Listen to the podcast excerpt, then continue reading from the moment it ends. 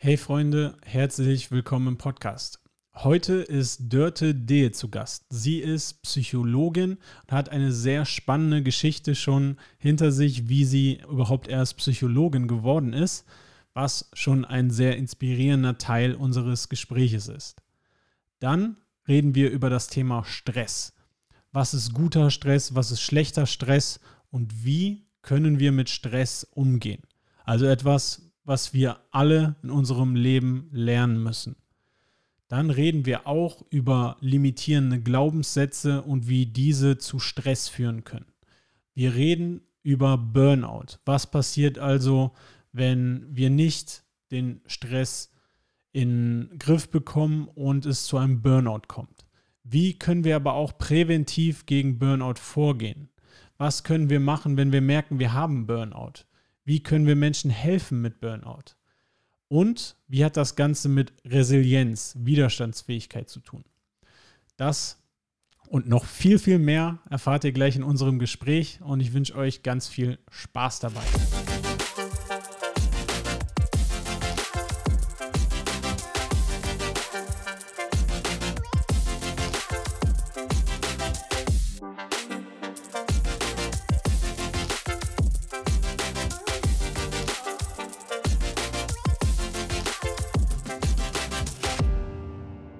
Hey Leute, willkommen im Podcast. Schön, dass du hier bist. Dankeschön, Jan. Ich freue mich sehr, dass du mich eingeladen hast. Ja, wir hatten auch schon ein wunderschönes Vorgespräch eben. Und da würde ich auch gleich gerne mit weitermachen, weil du hast mir am Ende gerade erzählt, dass du Psychologie nebenher studiert hast oder erst im Nachhinein studiert hast. Und damit auch alle Zuhörerinnen und Zuhörer dich kennenlernen, ähm, würdest du dich vielleicht kurz vorstellen und dann äh, mir auch erzählen, wie du so zur Psychologie gekommen bist. Das finde ich nämlich auch sehr spannend bei dir. Ja, sehr gerne. Also ich bin Dörte Dehe. Ich bin ähm, ursprünglich Berlinerin, da haben wir auch gerade äh, kurz gesprochen. Lebe seit 14 Jahren in München, bin aber so im Kern äh, schon noch so eine Berlin-Brandenburg-Pflanze, um es vollständig zu sagen. Und ich habe ursprünglich mal Diplomrechtspflege studiert. Das war so ein äh, Beruf im, im, Beamtenwesen. Da gab es dann schon im Studium Geld. Das war für mich damals ganz interessant, weil ich äh, mit recht früh in meinem Leben äh, von zu Hause ausgezogen bin, mit 17 Jahren. Und diesen Beruf hatte meine Mutter und es war für mich so vorstellbar, ja, was so halbwegs vorstellbar, was macht man da? Und fand den Beruf auch spannend. Der war sehr, ähm, sehr auf Selbstständigkeit angelegt. Das entspricht mir und äh, habe dann an einem Amtsgericht gearbeitet, Amtsgericht Bernau bei Berlin und war dort recht früh in meinem Leben dann auch Führungskraft, bin dort Geschäftsleiterin dieses Amtsgerichts geworden. Das ist deswegen ganz spannend, weil ich in dieser Zeit, da war ich so Ende 20, auf einmal ganz viel Verantwortung hatte und Entscheidungen treffen musste auf Basis von ja irgendwie gar nichts, keine Erfahrung und äh, wenig Wissen, was so sozialpsychologische Zusammenhänge anging. Ja, und dann bin ich nach München gezogen ich habe es dir gerade schon erzählt, Jan, das war so, mein Mann zog vor und ich ging hinterher und habe dann dort äh, nochmal angefangen, Psychologie zu studieren, neben der neben einer Vollzeittätigkeit. Das passt vielleicht auch zu unserem Thema heute Stress und Burnout ganz gut. Ja. Äh, warum Psychologie? Ich habe das gerade schon mal so ein bisschen angedeutet. Mich interessierte sehr, warum sich Menschen miteinander ähm, so oder so verhalten oder auch so Themen, die wir in der Arbeitswelt ganz häufig haben. Ähm, warum äh, wird jemand komisch? Ja, kriegt komische Verhaltensweisen? Und ich habe damals als Führungskraft sehr viel auf Basis von Vorschriften und Bauchgefühl gemacht und wollte einfach wahnsinnig gerne mehr wissen und habe dann Psychologie studiert an der Fernuni Hagen. Das war ähm, eine Möglichkeit, äh, ein Studiengang, das mit viel, viel äh, Flexibilität studieren zu können. Habe dann da einen Bachelor gemacht, dann den Master gemacht und das war ähm, ganz hochinteressant über viele Strecken, über andere Strecken auch einfach ein bisschen hart einfach. Also es gibt ja in jedem Studium, auch im Psychologiestudium, Themen, die einen mehr oder weniger ja. interessieren. Das kennst du auch, gell?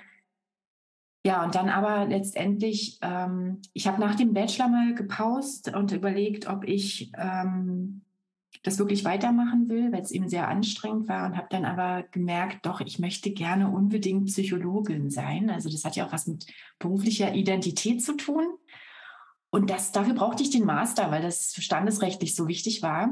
Und äh, das hat mir richtig viel Power gegeben, dann auch nochmal ähm, die nächsten zwei Jahre durchzuhalten. Und dann, ja, war ich Psychologin und habe jetzt heute über die Jahre hinweg mir ein Beratungs Beratungsspektrum aufgebaut, was einerseits sich an Führung richtet. Es liegt daran, dass ich auch momentan auch immer noch Parallelführungskraft bin und mich sehr gut in diesem Bereich auskenne, seit vielen Jahren Führungskräfte auch berate, auch im Rahmen der innerbetrieblichen Beratungsstelle, die ich ähm, gegründet und hochgezogen habe. Und der andere Bereich, der hat mit Führung unwahrscheinlich viel zu tun, betrifft uns aber alle. Das ist der Bereich psychische Gesundheit, Resilienz, ja im Prinzip auch Glück, Burnout-Prävention, Selbstwert, also all das, was wir mit uns erleben und was so über die körperliche Gesundheit hinausgeht, was uns jeden Morgen schon begegnet, wenn wir wach werden und uns bis zum späten Abend, wenn wir in die Träume sinken, begleitet, nämlich unser Empfinden mit uns psychisch, unsere mhm. Seele. Ja. Wow, sehr äh, beeindruckend und ich finde auch total inspirierend, weil ich mir genau vorstellen kann, wie schwer das auch ist, sowas neben einem Beruf Vollzeit neben deiner Tätigkeit als Führungskraft noch zu machen. Und ich meine, auf der einen Seite, jetzt bringst du viel, viel mehr mit und kannst die ganzen Bereiche kombinieren, was dich ja sicherlich auch so unglaublich interessant macht. Und zum anderen äh, will ich doch mal in die Zeit reingehen, weil ich da selber ja auch gerade noch drin bin, äh, weil ja. ich noch in den letzten Zügen meines Masters bin, neben meiner Vollzeittätigkeit als Lehrer, also mich da sehr gut hineinversetzen kann. Du kennst das, das gut, ja. War.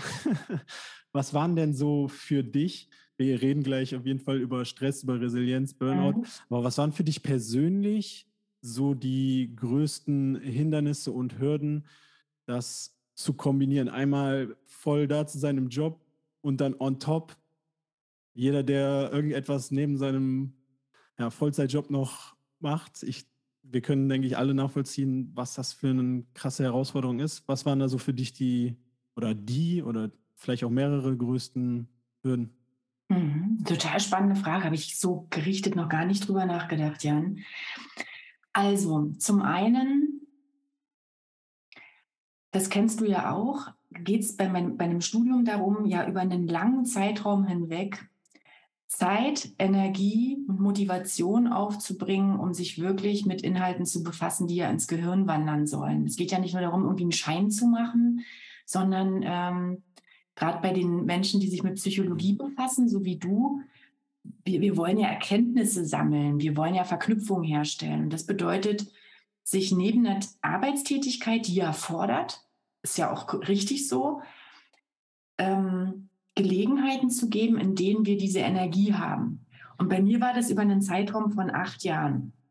Und meine Hürden waren ganz klassische, ganz banale Dinge, nämlich Erschöpfung, ähm, auch mal ja so ein bisschen Frustration. Ja, alle fahren jetzt zum Baden oder in den Urlaub und ich habe viel meinen Urlaub mit Prüfungsvorbereitungen verbracht. Oder auch mal so, ähm, sag mal, auch Kritik von dem, vom Umfeld, vom, äh, das mich viel unterstützt hat, ohne Frage. Aber wenn du halt ähm, nicht, nach, nicht zu deiner Familie fahren kannst, an gewissen ähm, Ereignissen nicht teilnimmst, weil wieder mal eine Prüfung ansteht oder ich einfach lernen musste, ja, und dann auch einen Zeitplan einzuhalten hatte. Das waren, das waren schon Hürden, an die an mir ziemlich gerüttelt haben. Soll ich mal gleich sagen, was mich das hat überwinden lassen? Wäre jetzt meine nächste Frage geworden. Ja. ja. also während ich so drüber spreche, merke ich, was mir geholfen hat, das trotzdem äh, zu schaffen. Und das war einmal, einmal dieses Ziel, das, was ich vorhin auch schon gesagt habe. Ich wollte unbedingt Psychologin sein. Das war für mich als Identität echt erstrebenswert. Und heute merke ich, dass sich das gelohnt hat. Zum anderen hatte ich einen unwahrscheinlichen Push ständig durch diesen Erkenntnisgewinn. Ich liebe es zu lernen, weiß ich heute. Ja, also das ist mhm. so ein Punkt, an, der mir Energie gibt. Einfach auch jetzt, wo ich nicht mehr lernen muss, ähm, habe ich immer irgendwas, an dem ich gerade mich weiterentwickle, weil mich das, es hält mich lebendig, die Lernkurve hochzuhalten. Und dann hatte ich aber auch im Alltag ganz äh, starke Punkte, die mir geholfen haben. Ich bin dann nämlich, wenn es ums Lernen ging, also echtes Vorbereiten für Prüfungen, in so eine Art Tunnel gegangen, habe mir feste Zeiten genommen, an denen ich mich abgeschottet habe von allen anderen Anforderungen. Also im Wesentlichen war das, bedeutete das morgens um fünf aufstehen und mit Zeitplan bis abends um neun zu lernen. Und das klingt jetzt vielleicht so ein bisschen heftig, aber für mich war das die pure Selbstbestimmtheit. Ja, sonst im Alltag berufliche Anforderungen musst du ja irgendwie auch immer agieren. Was kommt jetzt gerade? Das kennst du auch äh, in deinem Beruf, dass, dass, dass da viel Flexibilität von dir verlangt wird und du viel für andere tust. Und beim Lernen bedeutete das für mich, ich darf jetzt hier für mich sein. Ich darf für mich meinen eigenen Zeitplan einhalten und mir wird's dann, mir wurde das im von, von Tag zu Tag ja auch wurden die weißen Flecken auf der Landkarte, die noch befüllt werden mussten, ja auch kleiner. Erfolgserlebnisse stellten sich immer mehr ein in der Wiederholung. Und das war so wie so eine Wettkampfvorbereitung. Und dann kam die, die Prüfung und dann wollte ich auch raus auf die Arena. Klingt jetzt vielleicht für manche, die das mit mir auch mit, mitgemacht haben über die Jahre, ein bisschen sehr positiv gefärbt, weil das teilweise auch echt anstrengend war und mir auch oft die eine Zeit gefehlt hat, die ich mir gewünscht hätte. Aber so würde ich sagen, das waren die Energiequellen, die mich da wirklich bereichert haben. Und ein Umfeld, berufliches Umfeld. Ich hatte damals ähm, eins, zwei Schlüsselfiguren in meinem beruflichen Umfeld, die haben ähm, das Wissen von mir immer abgegriffen. Also die haben gesagt, erzähl mal, was hast du wieder gelernt und so. Und das war so ein super ähm, Beschleuniger. Also das hat gut geholfen. Ja, spannend. Ja, gerade so deine Liebe zum Lernen und diese Autonomie, das finde ich ja. äh, richtig spannende, spannende Punkte. Und nichtsdestotrotz ist es natürlich eine krasse, krasse Herausforderung, die du da bewältigt hast. Aber wie du das jetzt auch framest im Nachhinein, das ist echt, äh, echt sehr, sehr schön.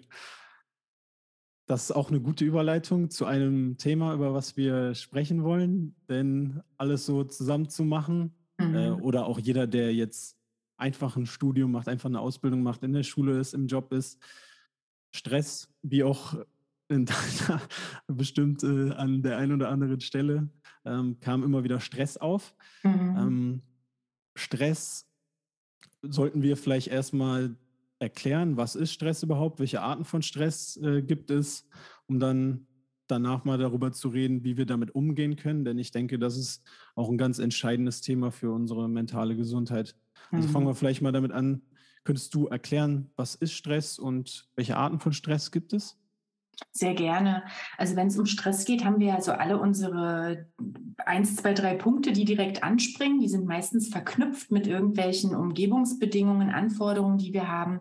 Wenn wir das ein bisschen genereller betrachten, ist Stress erstmal eine super Leistung unseres Organismus, unseres gesamten Organismus, Psyche wie Körper, der sich ähm, in unserem Leben immer mal wieder auch auf äh, Situationen einstellen können möchte, können muss, die über das normale Maß hinausgehen.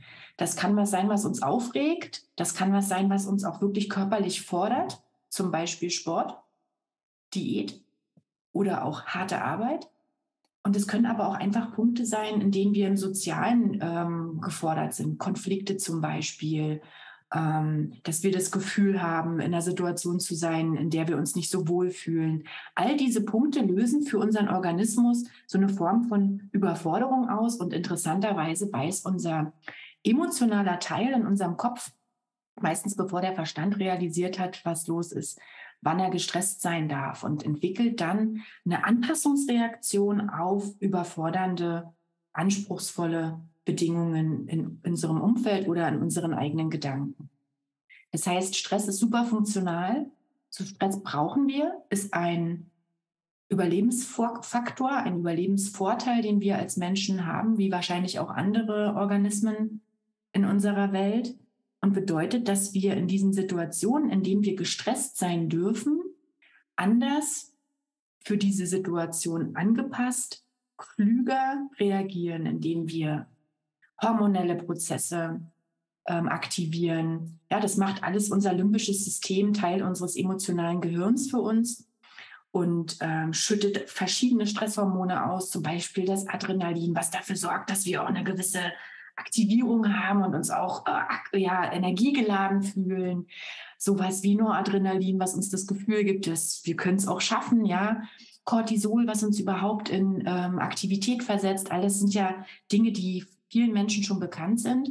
Und Stress wird heutzutage leider finde ich, ganz ähm, häufig im Alltag auch negativ bewertet, weil wir uns schon merken, dass wir unter langanhaltenden Stressbedingungen nicht so wohl fühlen. Und jetzt gibt es dieses Konzept Eustress und Distress. Das bedeutet, Eustress soll Stress sein, den wir positiv bewerten. Zum Beispiel für Menschen, die gerne Achterbahn fahren, wäre das Eustress, ja, oder die Vorbereitung auf die äh, eigene Hochzeit vielleicht oder so. Warum Eustress? Weil die Gedanken, die ich mit den Auslösern für diesen Stress verbinde, erstmal positiv gefärbt sind, im Sinne von, oh ja, cool, freue ich mich drauf. So. Demgegenüber steht der äh, angebliche, der, der Distress, der auch den Körper im Übrigen genauso fordert wie der Eustress, aber mit negativen Gedanken verknüpft ist, wie zum Beispiel mein Chef, der mich ähm, äh, ignoriert, ja, nicht der, der schlecht mit mir spricht. Das ist dann ein ein schädlicher Stress für meinen eigenen Organismus, weil ich davon ausgehe, dass der, ähm, das kann gar nichts Positives für mich haben. Wichtig ist mir zu sagen, dass wir immer dann, egal ob das positiv oder negativ bewertet ist, eine ähnliche Orga äh, Reaktion unseres Organismus haben, aber unähnliche Gedanken. Mhm. Und Stress ist ja ein Zusammenwirken von körperlicher Reaktion, also diesen Stresshormonen, die da ausgeschüttet werden, die dazu führen, dass wir einen höheren, höheren Blutdruck haben, der Herzschlag sich beschleunigt, der Muskeltonus nach oben geht, ähm, wir auch schön Hals, ähm, Schultermuskeln anspannen. Und das kennen wir auch, dass wir das ein bisschen nach oben ziehen. Ja, an, angeblich evolutionärwissenschaftlich betrachtet eine Reaktion, die uns davor schützen sollte damals ähm, in der empfindlichen Halsregion, wenn man da verletzt wird, da ist ja relativ schnell Schluss mit lustig, ja. Also mhm. je höher wir die Schultern ziehen, umso besser schützen wir uns auch davor. Das machen viele Menschen unbewusst. Wir haben höhere Blutzucker, Energie wird bereitgestellt. All das tut unser Organismus aus evolutionärwissenschaftlicher Perspektive, um diesen Überlebensvorteil zu ermöglichen, nämlich indem wir auf diese überfordernden Situationen oder Gedanken mit ähm, Mustern reagieren. Man kann ganz platt sagen, Kampf, Flucht, Todstellen. Mhm. So, und wenn wir uns das jetzt anschauen, dann ist das die körperliche Reaktion, die das ermöglicht. Die ist super wertvoll. Die wird durch unseren Kopf ohne Nachdenken ausgelöst. Dann haben wir dazu aber auch eine kognitive Reaktion, das heißt ein Denken. Und interessanterweise denken wir in dem Moment ähnlich, wie wir fühlen. Also wir haben auch eine emotionale Reaktion, ja, Körper, Denken und Emotionen. Und wenn wir uns das jetzt nochmal anschauen, dann haben wir im, in den positiv besetzten Stresssituationen, Achterbahn, oh cool, ich darf heute Achterbahn fahren, einen Gedanken, der ist erfreulich, ja, der, der, der verbindet ähm, diese Achterbahnfahrt, die den Körper stresst, mit Aufregung, im positiven Sinne, Anspannung im positiven Sinne, äh, dem Gefühl, es überlebt zu haben im positiven Sinne. Und damit kann ja sich im Anschluss auch in, also wenn wir diese Emotion haben, sind wir auch in, in Denkmustern drin, die, die mit der Emotion passend sind. Es mhm. ist interessant, unser Gehirn funktioniert ja nach, nach Mustern, ja. Also das denkt dann nicht, wenn ich positiv aktiviert bin, ich hasse Achterbahnfahren, sondern das passt alles gut zusammen. Achterbahnfahren ist positiv besetzt. Nach der, Bahn, nach der Achterbahnfahrt entspanne ich mich relativ schnell und damit ist diese Stressbedingung Achterbahnfahrt für meinen gesamten Organismus nicht so wild. Mhm. Ist bei einer Hochzeitsvorbereitung schon ein bisschen anders, auch wenn die vielleicht positiv bewertet ist, ist das schon wieder auch zwischendurch immer mal mit Punkten verbunden, wo Gedanken kommen, die aus Überforderung resultieren, wie, was tue ich mir hier an? Warum heiraten wir nicht doch lieber zu zweit ohne diesen ganzen Zirkus? Und damit wird aus dem ursprünglichen, vielleicht Eustress, positiven Stress, schon so ein Stück weit auch etwas, was ich als auch in der Bewertung durch meine Gedanken als Belastung empfinde. Und wenn wir diese Dinge anschauen, die gar nicht positiv besetzt sind, weil ich sage, ich hasse das, ja, ich muss das mhm. aber machen dann haben wir einen zusätzlichen Faktor, der den Stress aufrechterhält, nämlich stressverschärfende Denkmuster. Und die resultieren auch aus der Emotion und der körperlichen Reaktion und dem, dem Denken, was mit diesen Emotionen in einen Kreislauf gerät. Ja, die beschleunigen sich gegenseitig, verstärken sich gegenseitig. weil sie im Gehirn auf ähnliche neuronale Netzwerke zugreifen. Das heißt, wenn ich mich ärgerlich und überfordert fühle, dann werde ich auch so denken. Ich werde dann denken, du Schwein, ja, was tust du mir an? Und habe dann, das kann man in der Stresstheorie super anschauen und auch bei vielen Menschen beobachten, auch so kategorisch stressverschärfende Denkmuster wie katastrophisieren. Ja, ich male mir das noch schwärzer, als es ohnehin schon ist. Kennen wir alle, wenn morgens der mhm. Tag schon schlecht beginnt und ich in einer langanhaltenden Stressphase bin, dann denke ich mir, oh, wäre ich heute doch nur im Bett geblieben, das konnte gar nicht gut werden, der ganze Tag ist im Eimer, so. Oder ein zweiter Punkt, alles persönlich nehmen. Sowas passiert immer nur mir. Ja, das kann, äh, kein anderer hat so ein Pech im Leben. Mein Chef hat sich auf mich eingeschossen und so. Dann kommen weitere Punkte dazu, die, und dann bin ich jetzt schon so ein bisschen in den Burnout-Treibern drin, nämlich, wenn ich Dinge mache, dann müssen die auch hundertprozentig funktionieren. Also mhm. Perfektionismus, ich muss, ich muss, ich muss. Oder auch so Versagensängste oder ähm, wirklich Selbstwertminderer, ich kann das nicht, ähm, ich heute fliegt auf, dass ich überfordert bin, heute sehen das alle, ich werde nicht gemocht und so. Also das sind so Dinge, die in negativ bewerteten Stresssituationen dazu führen, dass der Stress im Organismus aufrechterhalten bleibt, weil das Denken anfängt zu kreisen ja. und wir uns davon nicht mehr gut lösen können. Ja, das Soweit mal dazu, bevor ich anfange, noch weiter zu reden. Ja, nee, das, das hast du hammer gut erklärt und da steckt ja auch ganz, ganz viel drin. Äh, deshalb, bevor wir jetzt in die Thematik Burnout reingehen, gerade weil da jetzt ja so viele interessante Sachen äh, drin waren, vielleicht noch einmal anhand äh, deines persönlichen Beispiels jetzt. Du hast ja auch erzählt, in deinem Studium gab es Phasen vor den Prüfungen, da bist du so richtig in den Tunnel gegangen. Und klar, das war eine richtige Stresssituation. Aber du hast mir auch erzählt, dass du das für dich so bewertet hast. Okay, ich habe den Wunsch, äh, Psychologin zu werden. Das ist etwas, was mich begeistert. Äh, das zieht mich an, dieses Ziel. Ist das dann der Unterschied, wie wir den Stress interpretieren und was der dann auch für Auswirkungen auf unsere Gesundheit hat, versus wenn jemand jetzt sagt, nee, boah, Psychologe zu werden, bedeutet mir doch nicht so viel, ist mir eigentlich im Prinzip auch egal und warum mache ich dieses Studium jetzt hier? Sind mhm. das dann genau diese Bewertungsmuster, die, die wichtig sind, was Stress für eine Auswirkung auf uns hat? Ja, äh, finde ich eine total interessante Frage von dir, Jan.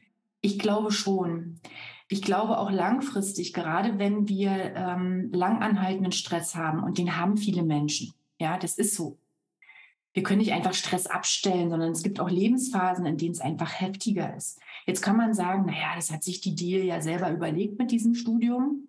Aber ich finde, dass wir in unserem Alltag ganz häufig übersehen, wie viele Entscheidungen wir wirklich selbstständig treffen und dass wir mit einer Um also mit einer, mit einem Reframing, du hast es vorhin schon gesagt, also einer Umdeutung derselben Sache auf Basis unserer Gedanken ganz viel dazu beitragen können, dass wir den Stress besser ertragen und dass Stress auch in unserem Hirn abgebaut wird. Konkret heißt das, wenn ich mich in meinem Studium hingesetzt hätte und gesagt hätte, naja, ich muss das jetzt ja machen, um Psychologin werden zu können, die Schweine, ja, wer hat sich diese mhm. Vorschrift mhm. überlegt?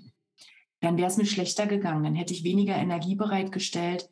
Einfach deswegen, weil auf Basis dieser schädlichen Gedanken mein Stresslevel in meinem Organismus ganz biochemisch und damit auch auf, ähm, mit, mit all den körperlichen Reaktionen, die das nach sich zieht, viel höher gewesen wäre.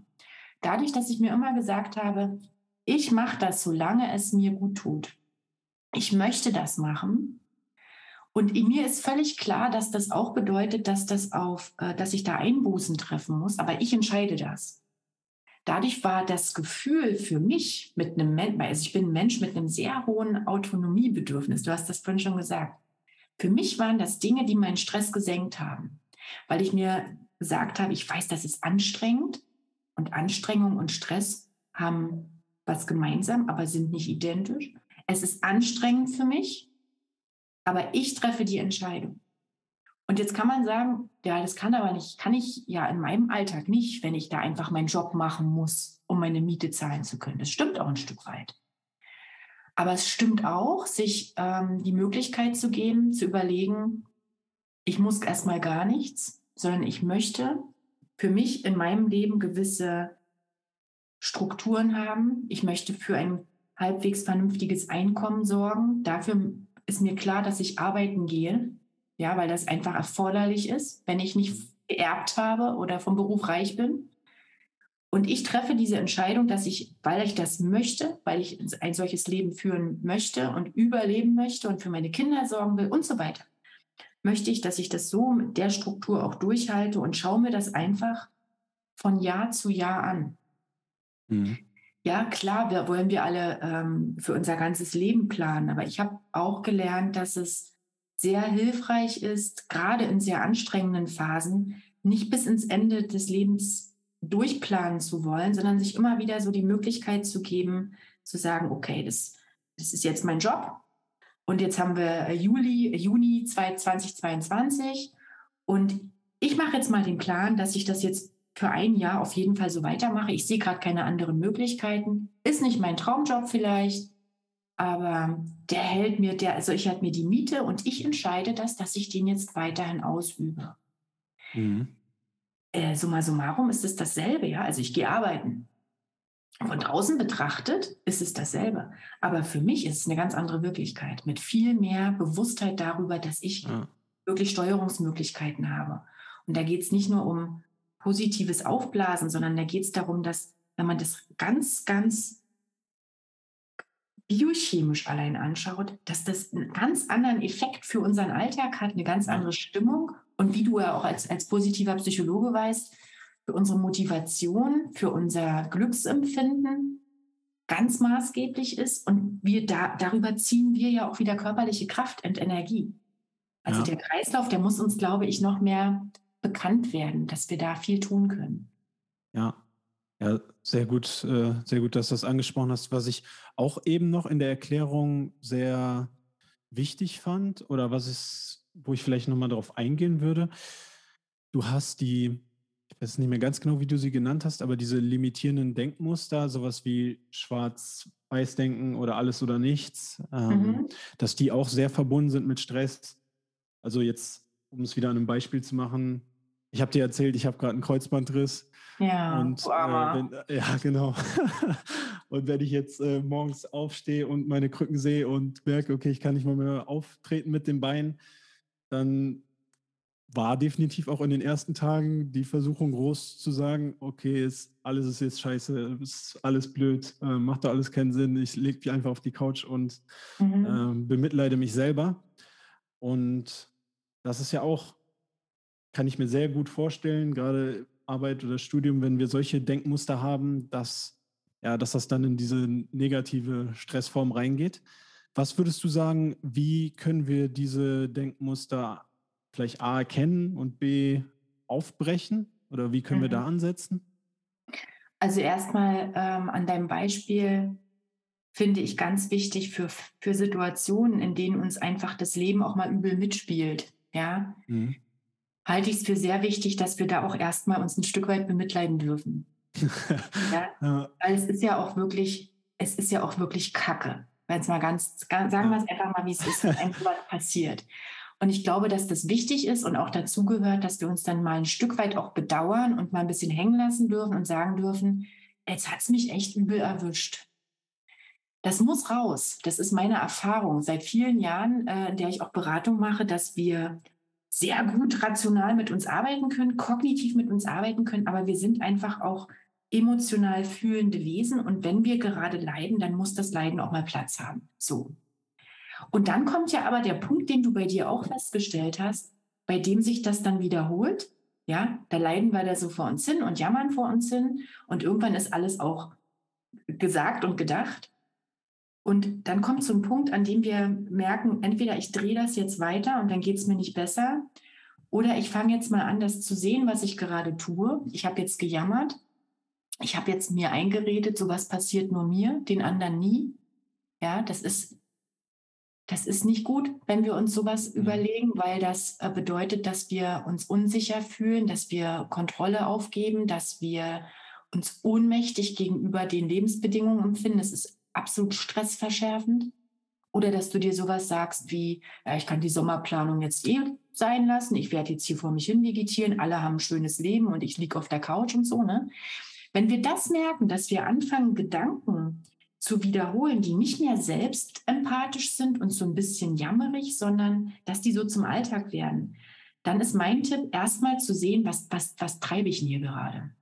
Mhm. Ja, und mal herauszufinden, welcher Gedanke taucht relativ häufig bei mir auf. Und wenn ich das habe, dann kann ich mir überlegen, was, was ist denn jetzt momentan, was steckt denn dahinter? Beispiel. Du hast jetzt den Gedanken mit deinem Kreuzbandriss, ich muss jetzt in den nächsten zwölf Wochen unbedingt gesund werden. Ja? Mein Körper muss sich Mühe geben. Dann kannst du anfangen zu überlegen, was, was ist denn das? Habe ich das häufiger, dass ich ähm, meine, ich muss irgendwie besonders schnell, stark wieder aktiv sein? Dann kannst du dir überlegen, was, was steckt dahinter für ein Bedürfnis? Ja, ich bin halt gern aktiv, ich habe halt ein hohes Leistungsmotiv vielleicht und ähm, kann das schwer aushalten, dass, äh, dass ich jetzt hier einfach rumsitze. Und dann kannst du entweder überlegen, wie kann ich denn mit der jetzigen Situation, die so ist, wie sie ist, so umgehen, dass ich das ein Stück weit auch unterbringe, mein, mein Bedürfnis. Also, du stellst fest, die Situation ist, wie sie ist. Jetzt habe ich schon einen Punkt übersprungen, in dem das heißt, du akzeptierst erstmal die unveränderlichen mhm. Anteile deiner Situation das ist meistens die schwerste Aufgabe, die wir haben. Ja. Und die andere schwere Aufgabe ist, in jeder Stresssituation auch die Anteile zu sehen und dafür Verantwortung zu übernehmen, indem wir veränderliche Anteile sehen. Und neben deiner, ich bleibe jetzt mal in, bei ja, deinem ja, Beispiel, Jan, in deinem verletzten Bein hast du ja ganz viele Möglichkeiten, deinen Alltag zu gestalten momentan. Und an dem Punkt, wenn das Jammern anfängt, zu laut zu werden und sich im Kreis zu drehen und nicht mehr effektiv ist, ja, also im Sinne von entlastend, kann man dann anfangen zu überlegen, wenn ich jetzt akzeptiere, was ich alles nicht kann, was kann ich denn jetzt, da ich offenbar ein Bedürfnis habe, aktiv zu sein, mit meinem Alltag trotz dieser Situation anfangen? Da bleiben unbefriedigte Anteile, völlig klar. Das ist aber das pure Leben. Und das bedeutet auch, die, zu, die anzunehmen und ähm, sich aber aktiv im Spiel zu halten. Und so ist das mit, mit, mit all diesen Denkmustern. Ein, ein besonders schwieriger ist vielleicht auch noch dieses Schwarz-Weiß-Malen oder Katastrophisieren, weil das ganz viel mit Angst zu tun hat. Und ich ähm, denke, dass wir mit angstbesetzten Stresssituationen am besten so umgehen, dass wir die auch erstmal eine Zeit lang sein lassen dürfen und dann habe ich gute Erfahrungen damit gemacht, mich wirklich zu fragen, wovor, was konkret fürchte ich denn? Und das ist auch für mich, obwohl ich mich seit vielen Jahren mit diesem Thema befasse, unangenehm, weil ja, ich kann das rational schon alles sehen, aber sich so die Ängste vor Augen zu führen, ähm, ja, das ist schon auch, ähm, sagen wir mal, so ein bisschen systembedrohlich. Ja, das wollen wir ja nicht. Wir wollen ja alle irgendwie kompetent sein und so. Aber wenn ich dann sehe, welche Angst ich gerade habe, dann kann ich mich da auch richtig reindenken. Und das, das ist gut. Sich zu trauen, in diesen vielleicht auch mal dunklen Abgrund zu schauen, in so ein schwarzes Loch reinzuschauen und sich zu sagen, was fürchte ich in dieser Situation denn am meisten? Und was kann mir im schlimmsten Fall passieren? Und das mal wirklich dieses Katastrophisieren auf die Spitze zu treiben im Rahmen eines Worst-Case-Szenarios. Und dann merke ich wahrscheinlich schon beim Denken, dass das gar nicht so realistisch ist, wie ich mir das ausmale. Und das ist gut, weil das ein bisschen Struktur in mein Gedankenchaos bringt. Vielleicht habe ich aber auch den Eindruck, dass mein Worst-Case-Szenario durchaus realistische Anteile hat. Und jetzt kommen wir dann, wenn wir das schaffen, dass wir uns das vor Augen führen. Ja, ich habe eine reale Angst, das kann passieren. Jetzt komme ich aber aus diesem Grübeln, diesen Gedankenkreisen, was im Stress halt häufig vorherrscht es nimmt so eine eigene Fahrt auf, komme ich in eine Struktur. Ich kann mich jetzt mit dieser Angst befassen und kann mir jetzt überlegen, wenn das eine reale Bedrohung ist, welche Möglichkeiten habe ich damit umzugehen? Mhm. Was muss ich akzeptieren? Was nicht? Wer kann mir helfen? Und wenn wir das Ganze auf der körperlichen Ebene anschauen, lernt mein Kopf, dadurch, dass ich mich der Angst jetzt auch mal widme, damit umzugehen und die Ausschläge in meinem limbischen System werden geringer. Ja, also ich mhm. beruhige mhm. mich ein Stück weit, allein dadurch, dass ich anfange, hineinzuschauen. Mhm. Es richtet sich jetzt alles an Menschen, die keine Angststörungen haben. Ja, bei Menschen mit einer Angststörung ist das bitte, ähm, das wisst ihr, wenn ihr sowas habt, ähm, dass das so einfach dann nicht funktioniert, sondern da hat ja die Angst ein bisschen eine eigene Dynamik bekommen aufgrund des überreizten Nervensystems. Aber das, was ich jetzt hier so sage, richtet sich an Menschen, die in Stresssituationen Ängste haben oder aufgrund von angstbesetzten Situationen auch Stress entwickeln. Mhm. Hast, fand ich richtig wertvoll, deine Tipps. Und ich habe mich, da wir auch gerade über mein Beispiel geredet haben, in vielen, vielen Sachen wiedererkannt, gerade so die ersten Tage, wo ich gedacht habe, hey, warum kann ich nicht die Zeit mal ganz kurz ja. zurückspulen? Wäre ich nicht, das war in Berlin, wo das passiert ist, das Turnier, wäre ich da nicht hingefahren oder hätte ich irgendwas anders gemacht? Ähm, ja, definitiv. Und dann das zu akzeptieren und zu sehen, okay, jetzt kann ich vielleicht nicht so mehr so viel Sport machen oder nicht mehr denselben Sport machen, sondern mhm. wie du gesagt hast, es gibt andere Möglichkeiten. Ich kann bisschen Oberkörper trainieren oder ich kann andere Sachen machen, wie mehr mhm. Zeit dem Podcast geben oder ich schreibe gerade ja. meine Masterarbeit, wofür ich jetzt mehr Zeit habe. Aber da hinzukommen, wie du gesagt hast, das hat auf jeden Fall auch ein paar Tage bei mir gedauert. Und ähm, was du jetzt zum Schluss gesagt hast mit der, mit der Angst oder dem Katastrophisieren, wenn ich jetzt auch dran denke, okay, in neun Monaten, das ist bei mir beim Kampfsportturnier passiert. Ähm, ich habe den Wurf weiß nicht, 200 Mal im Training vorgemacht, nie ist was passiert. Und wenn ich jetzt wieder daran denke, das wieder zu machen, da ist schon eine reale Angst äh, in mhm. mir noch. Und mhm. ähm, fand ich sehr, sehr spannend, weil, um das jetzt auf dieses Sportbeispiel zu beziehen, da geht es auch vielen Sportlern so, die sich verletzt haben und dann wiederzukommen. Ist definitiv etwas, wo ich mich dann damit auseinandersetzen muss. Fand mhm. ich äh, richtig, richtig äh, spannend. Ja, und da würdest du dann wahrscheinlich auch erstmal so den im übertragenen Sinne Fuß ins kalte Wasser stecken und sanft anfangen zu trainieren und ja. Stück für Stück dieser ähm, Herausforderung auch wieder nähern. Das ist auch das, was man am meisten empfehlen kann. Was ich bei dir jetzt total interessant fand, Jan, war was, was ich auch bei vielen Menschen erlebe, mit denen ich zusammenarbeite. Nämlich, wenn wir sowas erleben, dann, dann, dann wollen wir am liebsten die Zeit zurückspulen. Klar. Und wir fangen an, uns auch ein Stück weit Vorwürfe zu machen. Mhm. Ja, ja, ne? definitiv. Ich, als wenn ich das hätte vorher sehen müssen, dass ich da mich bei dem Turnier ja. verletze, dass ich da ja. ausfalle. Und das ist ja Schmarrn. Das ist so, äh, aber das ist ganz typisch. Ja, das ist ganz typisch, dass solche Schuldgedanken anspringen. Vielleicht äh, hilft das auch, wenn, das, wenn ich das nochmal kurz darstelle, dass wenn ihr sowas habt, wenn ihr Schuldgedanken habt, euch Vorwürfe macht im Anschluss, dass ihr erstmal wisst, das machen 99 Prozent der Menschen. Warum? weil wir in solchen Situationen ja feststellen, dass wir nicht alles kontrollieren können. Ja. Und der Schuldgedanke, der Vorwurf, der versetzt mich so ein bisschen in die Lage, als hätte ich es kontrollieren können, hat also damit auch so ein bisschen so eine psychologische Pufferfunktion und soll eigentlich mich stabilisieren, tut es aber nicht, weil ich darüber, dass ich Schuldgedanken habe, ja mich wiederum stresse. Ja, wenn ich mir Vorwürfe mache, mir sage, das ist mhm. nicht richtig, was hättest du sehen müssen. Und dann darf man auch wissen, dass dahinter steckt auch noch so ein klassischer Denkfehler der Psychologie, nämlich der Rückschaufehler, der Menschen das Gefühl gibt, dass sie nach einem Ereignis ähm, ja viel wissen, kennen wir alle, ne? hinterher ist man immer schlauer, sagt man. Mhm. Dabei übersehen wir aber, dass wir zum Zeitpunkt des Ereignisses selbst diese Informationen noch nicht hatten. Mhm. Damit meistens ja auch klug entschieden haben, ähm, für die Situation genommen. Also das auch ein bisschen aufzulösen, wenn wir so in unserem Stressdenken sind, hilft dem Kopf, sich zu beruhigen und ähm, wieder in den Alltag zu kommen. Darum geht es ja. Ja. Ja, danke für deine, für deine hilfreichen Tipps. Da werde ich auf jeden Fall auch mal drüber nachdenken.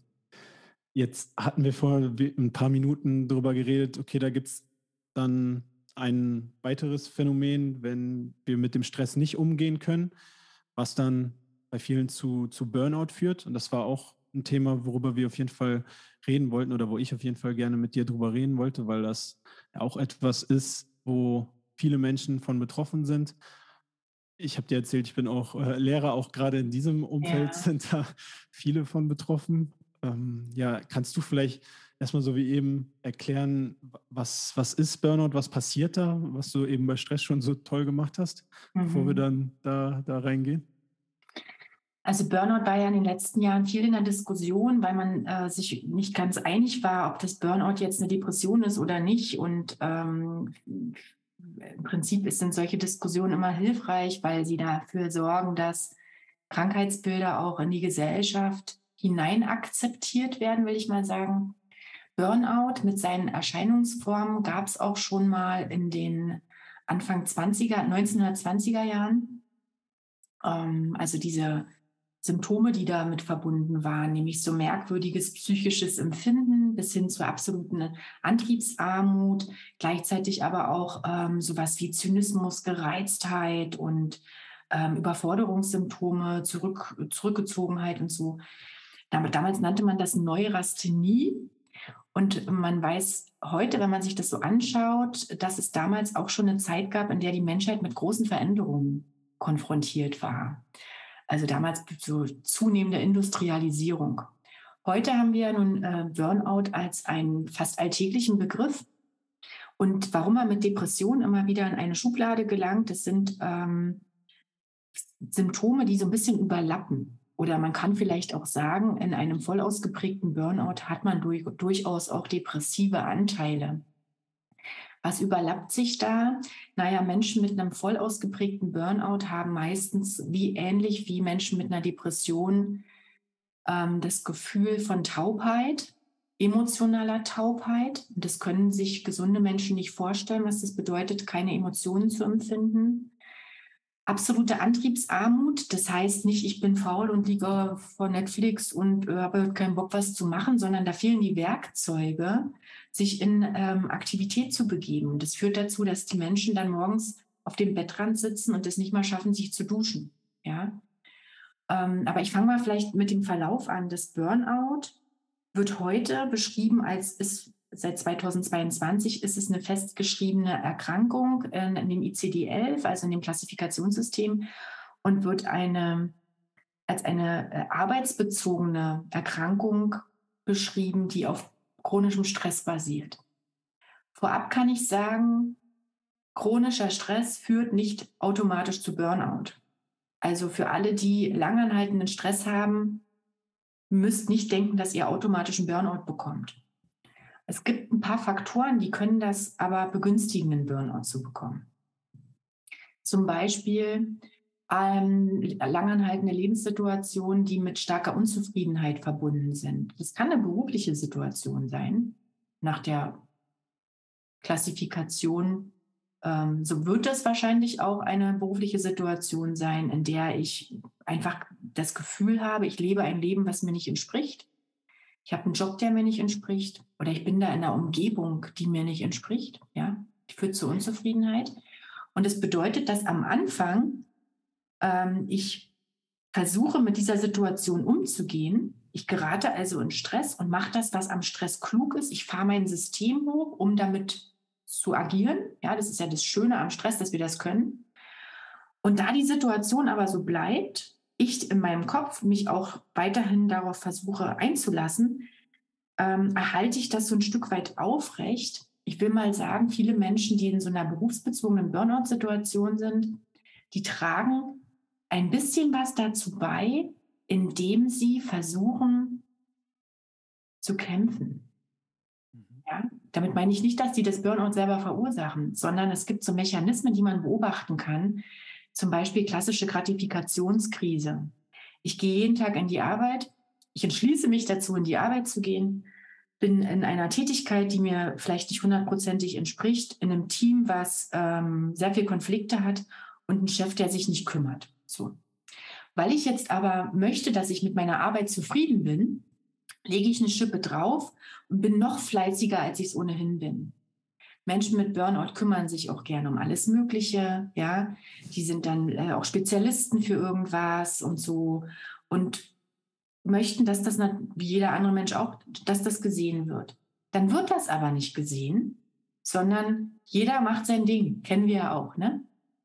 Das, äh, wir, wir Menschen, die in dieser Situation sind, haben volles Bewusstsein über die Situation und gehen davon aus, dass die anderen das auch so mitkriegen, tun die aber nicht. Jeder Mensch, auch, auch die Chefs, auch die anderen Gruppenmitglieder leben ihr eigenes Leben und sind mit sich beschäftigt.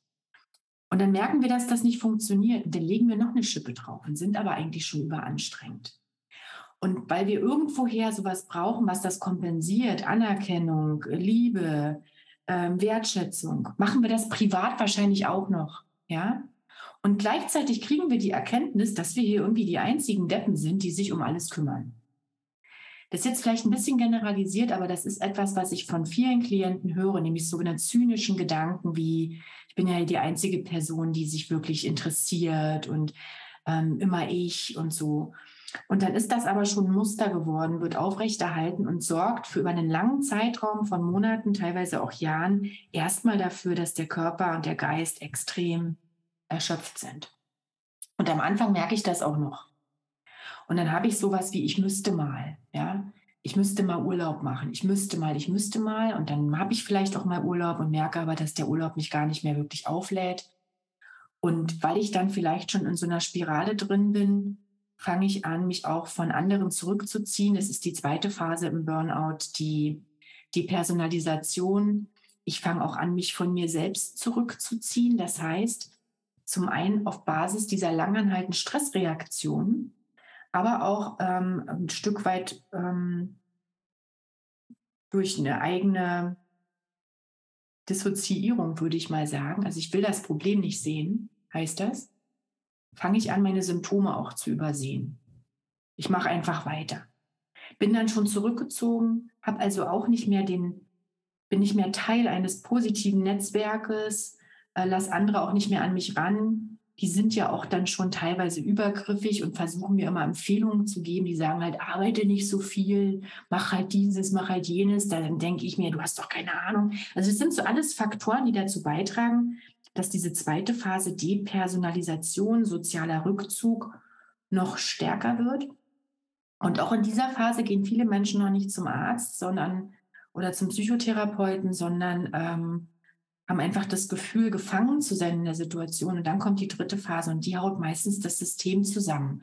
Das ist im Prinzip eine kluge, äh, kluge Reaktion unseres Organismus, der sagt, so pass mal auf, bevor du dich jetzt hier umbringst, knips ich mal kurz deine Energiequelle aus und deine Willenskraft und sorge dafür, dass du jetzt nichts mehr kannst. Und das ist ganz häufig der Fall, in dem Menschen dann wirklich morgens aufwachen und können dann auf einmal nicht mal mehr duschen oder weinen nur noch und merken, okay, jetzt sollte ich mich mal wirklich mit mir befassen. Und das ist natürlich total beängstigend, zumal in, dem, in der Gedankenwelt, dass der plötzlich kommt. Wenn man es dann aber anschaut, auch im Rahmen eines äh, Burnout-Behandlungskonzepts, dann sieht man auch, dass das Ganze schon vor Jahren meistens angefangen hat, sich zu etablieren. Klingt gruselig, ähm, bedeutet aber, wenn wir merken, dass wir in einer langanhaltenden Stressphase sind und uns anfangen erschöpft zu fühlen und das nicht mehr richtig aufladen, dann sind wir vielleicht dabei, gerade so einen Weg zu ebnen. Ja? Können aber ganz, ganz viel machen, indem wir anfangen, die Punkte anzuschauen, an denen ich wirklich meiner Gesundheit schade. Und das wissen wir auch. Wir meinen nur, dass wir es nicht verändern können und wollen es aber nicht verändern. Das, weil ja. mit Veränderung verbunden ist und schmerzlich ist und Entscheidungen nach sich zieht und so. Ja, wow, dieser, der Verlauf, den du geschrieben hast, fand ich echt beeindruckend, auch bis hin dann zu der Symptomatik, die dann für die Person so, so schrecklich ist. Oder auch, was du gesagt hast, dass es gerade die Leute betrifft, die so engagiert sind und so viel geben, geben, geben. Ja. Äh, das sehe ich auch gerade an der Schule, dass diese Kandidaten äh, die das dann betreffen kann. Und mit der fehlenden Wertschätzung. Äh, was sind denn Dinge, wo wir in diesem, ja, du hast ja gesagt, das baut sich langsam auf äh, und bis es dann soweit kommt. Wo können wir denn dann konkret ansetzen? Du hast jetzt gesagt, ja, wir müssen das äh, erkennen oder die meisten Personen, ich denke mal auch, das ist bestimmt sehr, sehr individuell, wenn du dann auch mit Menschen zusammenarbeitest. Aber gibt es so ein paar Tipps, die du da geben kannst, mhm. wo, wo wir ansetzen können, damit es gar nicht so weit kommt erst? Sehr gerne. Und zwar, wenn du jetzt auch dein berufliches Umfeld ansprichst, es gibt so ein paar Berufsgruppen, die sind besonders in der Burnout-Forschung aufgefallen. Dazu gehören Berufe wie Lehrerinnen und Lehrer, Ärztinnen und Ärzte, Psychologen äh, und so weiter. Ja. Also Menschen, die mit anderen Menschen zusammenarbeiten, weil äh, da der ein weiterer Belastungsfaktor dazukommt, nämlich emotionale Erschöpfung durch Emotionsarbeit. Dadurch, dass wir, also da kommen mehrere Punkte zusammen, nämlich einmal oft der Wunsch zu helfen. Das ist ja ein Wunsch, der die Menschheit äh, am, am Leben erhält. Ja, das ist ein sozialer Faktor. Und dieses, dieser Wunsch zu helfen führt aber nicht immer dazu, dass wir dann auch, ähm, ähm, auch das erreichen, was wir erreichen wollen. Wir haben also wenig Erfolgserlebnisse unter Umständen, müssen also Schritt eins, Punkt eins, immer mal wieder überlegen, was kann ich wirklich realistisch an, an Zielen setzen. Zweitens mir überlegen, ein Helfersyndrom, also ein sehr starkes Hilfebedürfnis, das habe ich für mich ja, das hilft nicht unbedingt immer dem anderen. Und dann äh, kann ich mir vielleicht auch ein bisschen das reflektieren und mir überlegen, worum geht es mir da eigentlich? Was muss ich für mich tun, dass ich das weniger auf andere ähm, pro projiziere und umsetze? Dritter Punkt ist klassisches, ähm, klassische Emotionssteuerung. Das sind wir schon in der Resilienz drin, das ist ein Resilienzfaktor. Bedeutet. Ganz kurz, was heißt Resilienz? Für alle, Resilienz, die das nicht wissen. Ähm, das ist ein, ein Konzept, was man ursprünglich bei Kindern gefunden hat, als man festgestellt hat, es gibt Kids, die unter katastrophalen Bedingungen aufwachsen, aber irgendwie wirken die robust, belastbar, ähm, ich will nicht sagen quietschvergnügt, aber, aber lebenstüchtig, kümmern sich um sich und so. Und dieses Konzept konnte man in den letzten Jahrzehnten auch auf die erwachsenen Menschen anwenden und hat festgestellt, man kann das umschreiben als so eine Art psychische Robustheit. Widerstandsfähigkeit nennt man das auch. Also die Fähigkeit, mit kritischen, suboptimalen Bedingungen des Lebens ähm, schlussendlich stark umzugehen. Nicht im Sinne von Roboter, ich, ich bin immer ausgeglichen und so, sondern ich, ich gehe flexibel mit diesem Leben um, ich wirf doch mal was um, aber ich schaffe es, mich wieder aufzubauen. So. Und das ist Emotionssteuerung, ist ein Teil von Resilienz, der für Burnout-Prävention extrem wichtig ist. Bedeutet, dass ich erstmal in der Lage bin, meine Emotionen täglich anzuschauen. Muss ich nicht machen wie Hausaufgaben, sondern das mache ich einfach wie ein lebendes Wesen. Ich überlege mir, wie geht es mir heute? Und wenn ich ungünstige Emotionen habe, unzufrieden, zynisch, genervt und das permanent habe, dann ist das für unser psychisches System nicht gut, denn wir streben nach einer Ausgeglichenheit, durchaus auch positiver Aktiviertheit. Das merken wir ja auch, dass wir versuchen, uns gut drauf zu bringen. Also erster Punkt, schau dir an, welche Emotionen du hast über einen längeren Zeitraum. Mach das durchaus mal regelmäßig. Zum Beispiel, wenn du morgens aufwachst, einmal regeln, einmal strecken, welche Stimmung habe ich heute. Wenn wir merken, dass wir eine ungünstige Emotion haben, ist das für Burnout-Prävention wichtig, wenn wir dann mit anderen Menschen zu tun haben, dass wir uns nicht verstellen, sondern entweder diese negative Emotion auch ein Stück weit transportieren dürfen. Jetzt muss ich ja nicht alle vollmaulen, aber ich kann zum Beispiel transportieren, mir geht es gerade nicht so gut. Ja, das hilft uns schon. Verstellen ist das, was zu Burnout geführt hat, nach Herbert Freudenberger, der Entdecker des ähm, Burnouts bei Pflegeberufen. Ja, ich bin schlecht drauf, ich bin gestresst, ich habe Sorgen, ich gehe morgens in die Arbeit und fühle mich auch so und mache dann so den Clown, der sagt, hallo, schönen guten Morgen, na, wie geht's Ihnen? Ja, also ich verhalte mich ganz anders, als ich mich fühle.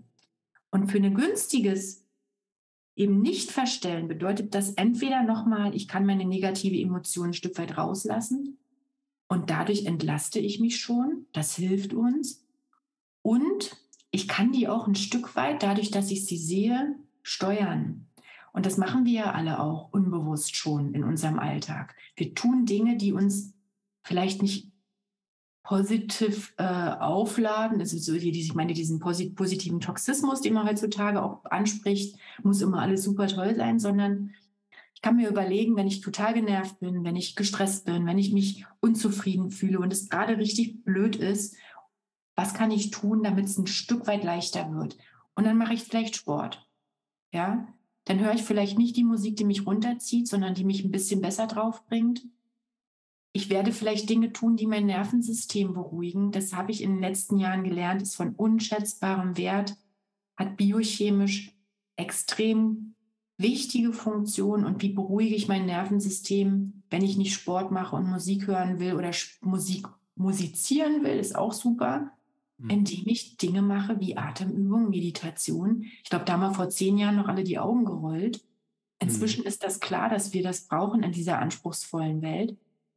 Und dadurch ähm, wird die negative Emotion schwächer. Die wird vielleicht nicht von unzufrieden auf glücklich, aber die wird ein Stück weit schwächer und damit geht es mir besser und ich bin belastbarer. Ja, kann auch, wenn wir das nochmal anschauen, was ich vorhin gesagt habe, dass eine Emotion auch einen Gedanken triggert, kann ich auch mit einer weniger stark negativen Emotion ganz andere Lösungen entwickeln und komme damit auch in ein anderes Tun. Also das hat wiederum, zieht in so einen, so einen anderen Kreislauf nach sich, als wenn wir in diesen ungünstigen drin bleiben.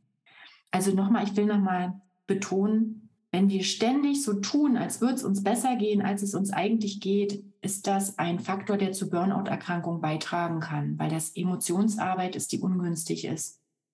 Und wiederum ja auch Gedanken nach sich zieht, wie ich, ich ähm, kann gar nicht so sein, wie ich bin, alle nutzen mich aus und so weiter. Hat das ein bisschen, ich habe jetzt viel vor mich hingeredet, hat das äh, hat auf jeden Fall Sinn gemacht, auch, auch gerade was, was Burnout angeht. Ähm, was du eben schon mal kurz angesprochen hattest, klar, was damit auch zusammenhängt. Äh, dann auch unser, unser letztes großes Thema für heute war die Resilienz, mhm. dass wir da nochmal kurz reingehen. Äh, das ist ja etwas, wie du eben schon betont hast, was sehr, sehr wichtig ist, unabhängig jetzt auch von, von Burnout für, für jeden von uns wichtig ist, Resil Resilienz zu fördern, auch wie du gesagt hast, Kinder, Jugendliche, die profitieren da ja auch unglaublich von, aber auch wir Erwachsene.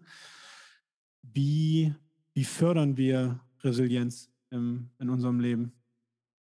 Sehr schöne Frage. Ich glaube, das versuchen gerade viele Menschen zu, ähm, in der Forschung auch zu untersuchen. Es gibt sehr wahnsinnig breite Ansätze, aber es gibt auch sehr viele Gemeinsamkeiten bei diesen Ansätzen. Nämlich zum einen, dass wir Menschen so eine Art von Resilienz haben aufgrund unserer genetischen Disposition und unserer Erfahrung und dem Lernen, was wir hatten äh, bislang in unserem Leben. Und damit will ich schon mal sagen, wir fördern Resilienz durchaus auch durch den Umgang mit Frustrationen, durch einen bewussten Umgang mit kritischen Situationen. Also wenn wir es bislang nicht unbedingt immer nur leicht in unserem Leben hatten, kann das sehr gut zu unserer Resilienzentwicklung beitragen bedeutet auch für Kinder, dass man Kindern auch ähm, ermöglicht, ungünstige Erfahrungen zu machen und ihnen nicht nur alles wegnimmt und alles organisiert, sondern das ist ähm, wichtig für unsere Resilienz, dass wir Bewältigungskompetenzen anlegen können und die legen wir eben nur an, wenn wir auch gestruggelt werden. Das ist so.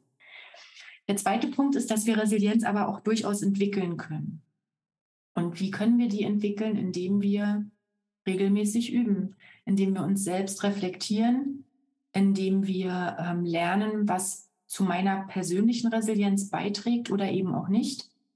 Ich finde einen ganz wichtigen Punkt, neben der Emotionsregulation dafür zu sorgen, dass wir regelmäßige Psychohygiene betreiben.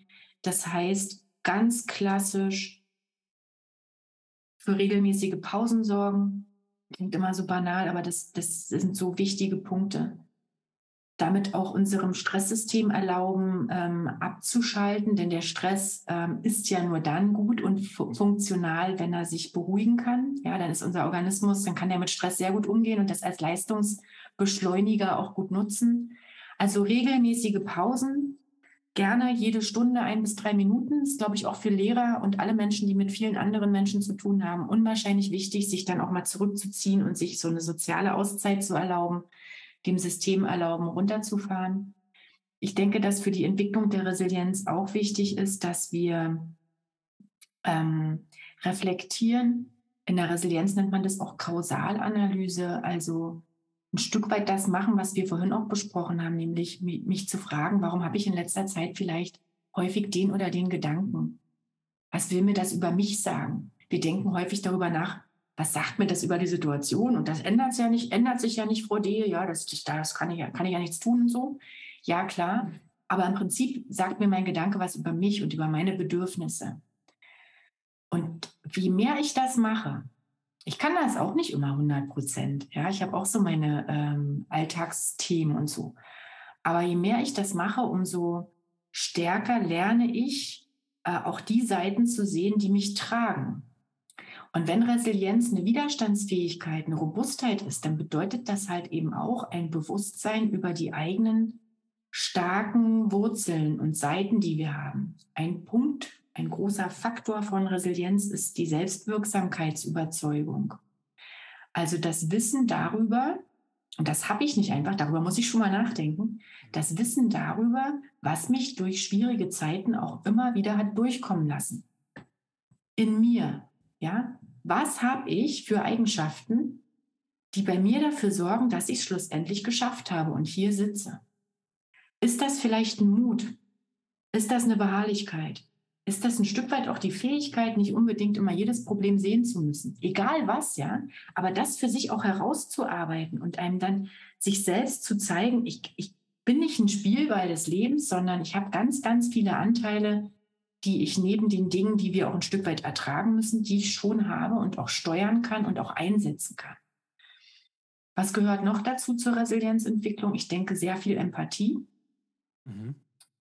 nämlich das Lernen, dass ich ein Teil eines sozialen Systems bin und ähm, wenn wir bei über Stress, Burnout ähm, und das alltägliche Leben sprechen, dann sind viele Stressoren, die wir haben, einfach soziale ja, bei denen wir ähm, Konflikte haben und, und, und Angst haben, dass wir abgelehnt werden, dass wir anderen nicht entsprechen, dass wir es ihnen nicht recht machen und so weiter. Je mehr wir das schaffen, zu überlegen, was braucht jemand anders in einer Situation, was hat der möglicherweise für Gedanken, was bedeutet das für mich und wie weit möchte ich mich darauf einlassen, ist ein wichtiger Faktor für Resilienz. Und während ich so vor mich hinspreche, fällt mir noch ein anderer ein, der unmittelbar damit verbunden ist, nämlich aus meiner Sicht die Selbstwertentwicklung. Selbstwert als etwas, was ich erstmal beschreiben würde, das wäre eine gute Basis, das sich kennenlernen. Ich nenne das immer die eigene Bedienungsanleitung auch ein Stück weit anlegen, also zu überlegen, wie funktioniere ich, was brauche ich, dass es mir gut geht, was in welcher Landschaft fühle ich mich wohl, wann nicht wohl und das erstmal so zu lassen und nicht gleich verändern zu wollen und zu bewerten und sich schlecht zu fühlen und sich Vorwürfe zu machen, sondern sich mal zu akzeptieren als ein menschliches Wesen, was bis hier lang auf Basis der Version, die wir haben, geschafft hat. Und wenn wir dann feststellen, wenn wir bei Selbstwert sind, dass wir mit vielen Punkten bei uns selbst strugglen und unzufrieden sind, dann kann man ja, wenn man seine Resilienz ausbauen will, auch mal überlegen, an welchen, mit welchen Schwächen wir nicht rumdoktoren, sondern die einfach akzeptieren, wenn wir sie Schwäche nennen wollen und an welchem Punkt nicht arbeiten möchte. Und ich glaube, das ist ein lebenslanger Prozess. Mhm. Der wird dann gefordert, wenn es uns nicht gut geht. Ja, meine Resilienz brauche ich dann, wenn ich ähm, Schwierigkeiten habe. Aber trainieren kann ich sie auch in den Zeiten, in denen ich kein, keine Krämpfe habe. Da kann ich alltäglich all das tun, wie das Zähneputzen das dafür sorgt, dass wir unseren Zahnapparat erhalten. So kann ich Psychohygiene betreiben, gut mit mir umgehen, um dafür zu sorgen, dass ich in krisenhaften Zeiten ein bisschen stabiler bin als vielleicht ja un ungepflegt, sage mhm. ich immer so aus dem Bauch raus. Damit meine ich nicht das, nicht das Äußere, ja, sondern so dieses äh, Psychohygiene. Ja, sehr wichtiges Konzept auf jeden Fall. Und äh, kann ich mir sehr gut vorstellen, dass das dann wenn man es dann braucht, wenn die schweren Zeiten dann kommen, äh, einem sehr, sehr hilft. Hast du, ja, hast du wirklich sehr schön beschrieben. Äh, bevor ich jetzt dir meine, meine Abschlussfrage stelle, du hast äh, wirklich wunderbar die, diese sehr ja, komplizierten und komplexen Thematiken, über die wir geredet haben, sei es jetzt Stress, Burnout, Resilienz, äh, toll erklärt und so viele praktische Tipps auch gegeben, wofür ich dir sehr dankbar bin.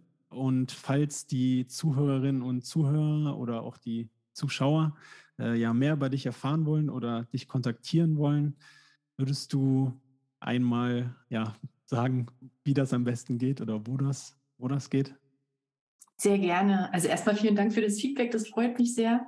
Ist ja auch ein bisschen aufregend, hier mit dir zu sprechen.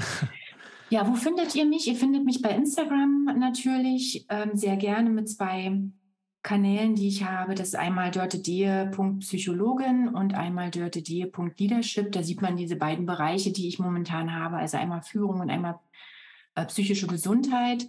Ansonsten findet ihr mich auch auf meiner Homepage, die äh, lautet www.dörtedeal.de.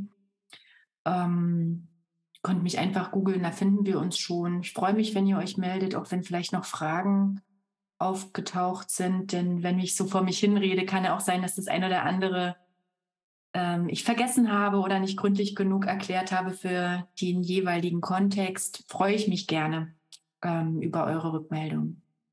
Dankeschön. Das werde ich auf jeden Fall auch in die, in die Shownotes machen, sodass ihr auch da einfach nachgucken könnt und dann da draufklicken könnt, beziehungsweise mhm. das noch leichter findet. Dann wäre meine abschließende Frage, du hast so viel Wissen auch über mentale Gesundheit, über das Wohlbefinden. Äh, du hast mir im Vorfeld auch schon äh, kurz etwas dazu erzählt, was du machst. Ja, aber meine Frage ist, was machst du persönlich für dein Wohlbefinden, dass dir gut geht? Mhm. Gute Frage, Jan. Ich mache morgens Sport. Entweder gehe ich laufen oder ich mache Yoga. Ich mache irgendwas, was mir morgens schon das Gefühl gibt, was für mich getan zu haben. Und ich brauche das inzwischen auch körperlich für meinen ähm, Stresshaushalt, um mich abzureagieren. Ich meditiere, vielleicht nicht jeden Tag, aber jeden zweiten, ungefähr zehn Minuten. Und ich mache Dinge, die ähm, hm, ich mache mir sehr oft bewusst, wie viel Freiheit ich brauche und versuche mir die auch zu nehmen. Nicht im, indem ich alles tue, was ich will, sondern hier in meinen Gedanken. Also ich versuche meinen Alltag sehr viel durch meine Gedanken so zu steuern, dass ich mir sagen kann, das habe ich jetzt so entschieden, das möchte ich so haben. Und das hilft mir sehr. Und ansonsten habe ich ähm, einen Beruf, der mich unwahrscheinlich erfüllt ja, und ganz platt lese ich Krimis. Dürfen richtig spannend sein und mich in so eine andere Welt äh, auch mal mitnehmen. Nicht, weil ich äh, äh, die kriminale Welt ähm, entspannt finde, sondern weil mich das total fesselt und immer was, wenn, wenn unser Gehirn was total fesselt, entspannt es sich. Mich fesseln Krimis durchaus auch mal andere Romane. Also ich lese auch gerne und tauche da auch mal so ein. Ja. Was vergessen? Bestimmt habe ich was vergessen, aber das ist das, was mir spontan einfällt. Dankeschön. Ja, vielen Dank, Leute, für das Gespräch. Vielen Dank fürs Teilen von den ganzen Tipps. Und äh, ja, hat mir sehr Spaß gemacht. Mir auch. Ich danke dir für die Einladung und wünsche dir alles Gute für deinen Genesungsverlauf. Und ähm, ja, finde es ganz toll, dass wir uns hier kennengelernt haben, Jan.